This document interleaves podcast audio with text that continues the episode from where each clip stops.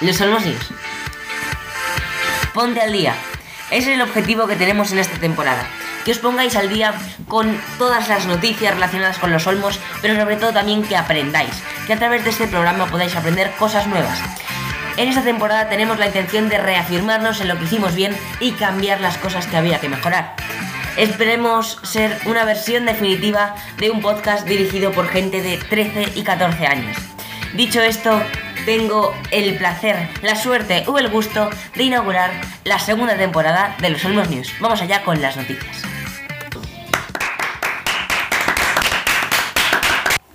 Apostamos por la cultura. En el colegio, con el objetivo de mejorar el nivel lector, se apoya en el plan El León de los Clásicos. Cada alumno ha de leer un libro de literatura clásica universal al mes y después hacer una reseña del mismo.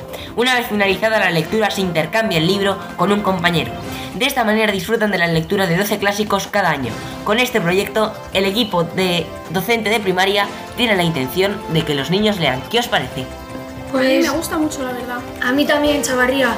La verdad que leer libros de literatura Desarrolla. está muy bien porque conoces mucha cultura sobre España. Que desarrollen la Es inteligencia. un hábito muy bonito pequeños. si lo mantienes con vida. sí. La generosidad y la amistad como estilo de vida. Este año el colegio tenemos el objetivo de la amistad y la generosidad. Por eso el pasado 25 de septiembre los alumnos de primero de primaria han subido a sexto de primaria para que los más pequeños conozcan a los más mayores y viceversa. En las fotos que hay en nuestra web se ve el momento en que los mayores entrevistan a los pequeños de la etapa sobre sus gustos, aficiones, momentos sen- sensacionales. Sin duda, ¿qué os parece? ¿Os hubiera gustado haber podido A mí me habría tener esto? la verdad, porque así desarrollas más amistades, ¿no? Bueno, a mí me parece muy bien, ¿no? Que conozcan a los alumnos, los mayores y los pequeños, y, y los mayores entrevistando a los pequeños, ¿no? Que, bueno, que conozcan ambos eh, la diversidad en el colegio y, y que, bueno, eh, Sergio, ¿tú qué opinas? A ver, yo sí, sobre todo, la verdad me gusta mucho esta idea, ya que, perdón, eh, los alumnos de sexto primaria pueden conocer a los de primero y primaria, segundo, y por si acaso tienen algún problema o algo, pues pueden ayudarles conociendo su nombre y sabiendo cómo son. Y también así, los de primero y segundo de primaria pueden saber cómo van a ser los cursos superiores. Y relacionarse. Estoy de acuerdo contigo, Sergio. Pasamos a la siguiente noticia.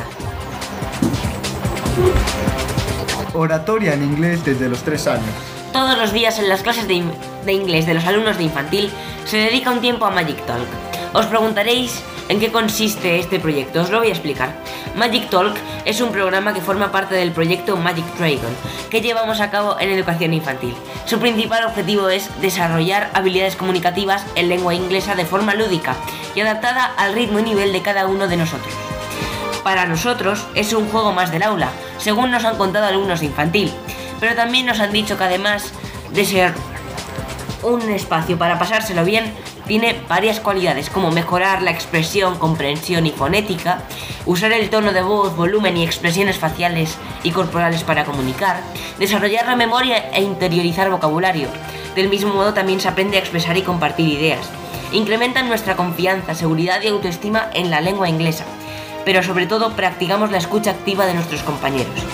Gracias a Magic Talk, hablar en público se convierte en algo natural para todos, incluso en inglés, y seguro que nos ayudará en un futuro cuando seamos mayores. ¿Alguna opinión? Sí, eh, yo creo que esto está muy bien porque así cuando seamos mayores en los exámenes de Cambridge, pues podemos tener más soltura en el speaking. Y pues la verdad que me parece muy bien esta idea que desde pequeños pues se nos eduque a hablar en público y sobre todo en inglés, que es un idioma que no es natal. sino que conozcan otras lenguas que de- cuando sean más adultos, ¿no? Como ahora nosotros, que conozcan esas lenguas con las que van a estudiar y van a seguir eh, relacionándose y ya en un futuro puedan irse a estudiar a otros sitios y a trabajar. Sí, yo creo que hay que tener una base desde pequeñitos porque el inglés es muy, es muy importante. Y sobre todo en este colegio te dan la oportunidad con esto del Magic Talk, pues hay que aprovecharlo. Y vamos a pasar ya a las noticias deportivas.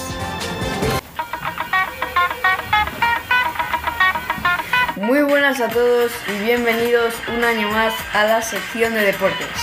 Hoy empezaremos repasando los resultados de la liga de este fin de semana. El Real Madrid le ganó en el Bernabéu al Granada por 4 goles a 2. Hazard marcó su primer gol como blanco en la liga. También marcó Modric y Benzema para, para eh, que se llevase el Madrid eh, el partido, pero Granada marcó dos goles y solo se puso a uno. James Rodríguez consiguió también su primer gol eh, como madridista después de su marcha al Bayern de Múnich. En el partido del Barcelona, eh, al que ganó al Sevilla por 4 a 0, en el Camp Nou, Luis Suárez marcó un gol de chilena y Messi, que ha vuelto, marcó de falta, cómo no. Eh, golazo de Suárez con la pierna mala. También he de destacar que Dembélé marcó, pero más tarde fue expulsado. El Atlético de Madrid empató a cero en Valladolid. Eh, el Valladolid consumió casi todas las oportunidades, como un penalti fallado por el jugador español Sandro. Eh, por último, recordar a todos los oyentes que la selección española juega este fin de semana contra Noruega el sábado a las 9 menos cuarto y el martes a las 9 menos cuarto contra Suecia. Muchas gracias y nos vemos en la próxima. Vamos a ciencia, recuerden los partidos siempre en televisión española. Buenos días, Chavarri- eh, Javier Chavarría. Eh, estoy encantado de estar aquí, al igual que espero que esté Víctor, en la segunda temporada de Los Olmos News. Este año, nuestra sección, la de ciencia, se va a estructurar en dos partes. Primero, primero haremos una parte, por decirlo así, de teoría, bueno, de teoría no como tal, y luego haremos una parte eh, que será un dato curioso que cambiará cada semana. Y ahora doy paso a Víctor, que os va a contar pues eh, el tema de hoy. El primer monográfico que nos trae Víctor. Adelante, Víctor, comienza. Gracias, Javier. Estoy muy contento de estar aquí de nuevo y hoy voy a hablar de virus que infectan otros virus. Durante milenios la humanidad ha sido objeto de epidemias y pandemias que han arrasado con la población y la mayor parte de estos acontecimientos fueron causados por virus. Pero estos problemas no son solo propios de la especie humana, sino que ciertas especies de virus también sufren enfermedades a escala microscópica.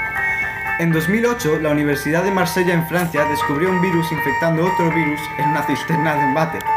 Debió ser un científico muy devoto, desde luego. Este virus le llamaron Sputnik. Estos microvirus infectan a megavirus, que son los virus más grandes del mundo. De estos hay dos especies, mimivirus y pandolavirus. Ambos son capaces de matar a un hombre de una neumonía o gripe letal. Pero estos microvirus son capaces de aprovecharse de estos gigantes manipulando las células que infectan para producir, en vez de copias de los virus gigantescos, más microvirus, como Sputnik.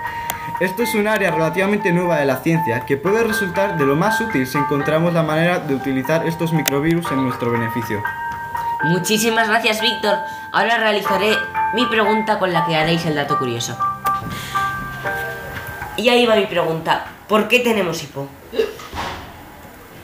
Buenas, a ver, espero que ya sepáis todos que el hipo es un movimiento involuntario del diafragma y que estos espasmos pues van seguidos del típico ruido de el típico ruido provocado por las cuerdas vocales. Ese es. Bueno, eh, muchas personas se preguntan por qué tenemos hipo. Pues mirad, algunas de las causas son, por ejemplo, comer demasiado deprisa, comer en exceso, estar nervioso o, por ejemplo, también tener irritado el estómago o la garganta. Eh, y ahora os voy a dar pues, claves como para quitar el hipo. Por ejemplo, estornudar o toser. Eh, respirar, por ejemplo, también respirar dentro de, una bolsa de papel, aunque parezca un poco así raro. O, por ejemplo, flexionar las rodillas sobre el tórax. Estas son unas de las cosas que podéis hacer para quitaros el hipo. Y, todo es- y esto es todo por hoy sobre el dato curioso. Muchísimas gracias y hasta la semana que viene. Y ahora vamos ya a la nueva sección de música. Hola, soy Javier Caño y este año voy a dirigir la sección de música.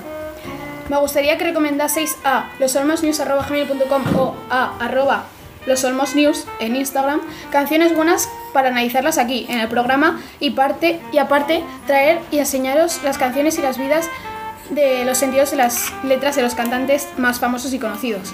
Me gustaría también que pudieran colaborar algunos alumnos del colegio, incluido yo, a sacar canciones del coro o nuestras en algún programa. Espero que os guste esta sección. Muchas gracias.